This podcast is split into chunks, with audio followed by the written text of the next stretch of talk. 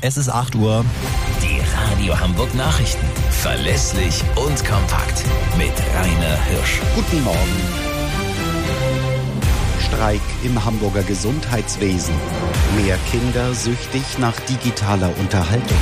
Wolken, Regen und bis zu 11 Grad.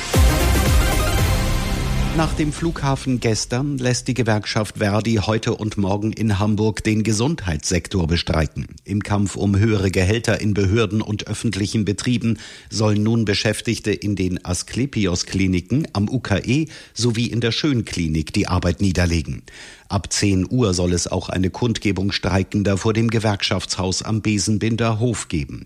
Die Notfallversorgung Kranker soll allerdings gewährleistet sein. Ende Juni verliert Hamburg zwei weitere Kaufhäuser. Dann werden die Filialen von Galeria Karstadt Kaufhof in Harburg und Wandsbek geschlossen. Rund 180 Mitarbeiter verlieren dann ihre Arbeitsplätze. Heike Lattekamp von Verdi Hamburg sagte dazu, die Beschäftigten würden seit mehr als zehn Jahren immer wieder auf große Teile ihres Gehalts verzichten, um ihren Beitrag zum Erhalt der Arbeitsplätze zu leisten. Bloß der Eigentümer, der Milliardär René Benko und sein Management kriegten es nicht auf die Kette, endlich ein tragfähiges Zukunftskonzept zu entwickeln. Bundesweit sollen 52 Filialen dicht gemacht werden.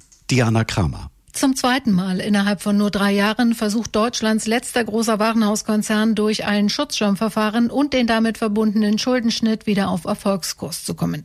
Schon 2020, während des ersten Corona-Lockdowns, waren 40 Filialen geschlossen worden. Damals hatten rund 4000 Beschäftigte ihre Jobs verloren.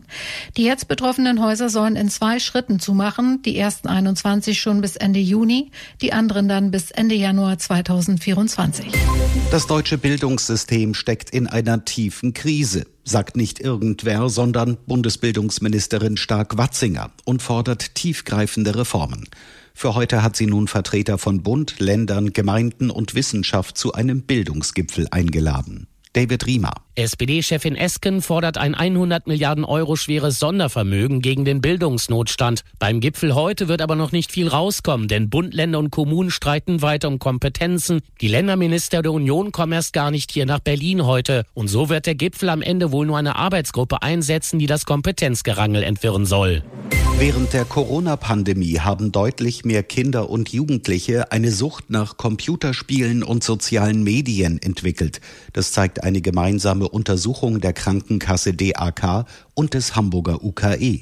Der Anteil der Jungen und Mädchen, die als süchtig nach Medien gelten, hat sich demnach seit 2019 mehr als verdoppelt. Jana Laumann. Mehr als 600.000 Kinder und Jugendliche in Deutschland sind von Computerspielen und sozialen Medien abhängig, sagt die Studie.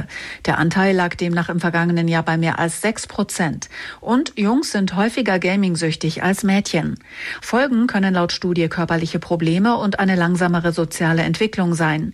Die DAK und die Mediziner fordern deshalb, mehr gegen Mediensucht zu tun und Hilfe für Betroffene anzubieten. Und das waren die Nachrichten aus Hamburg, Deutschland und der Welt.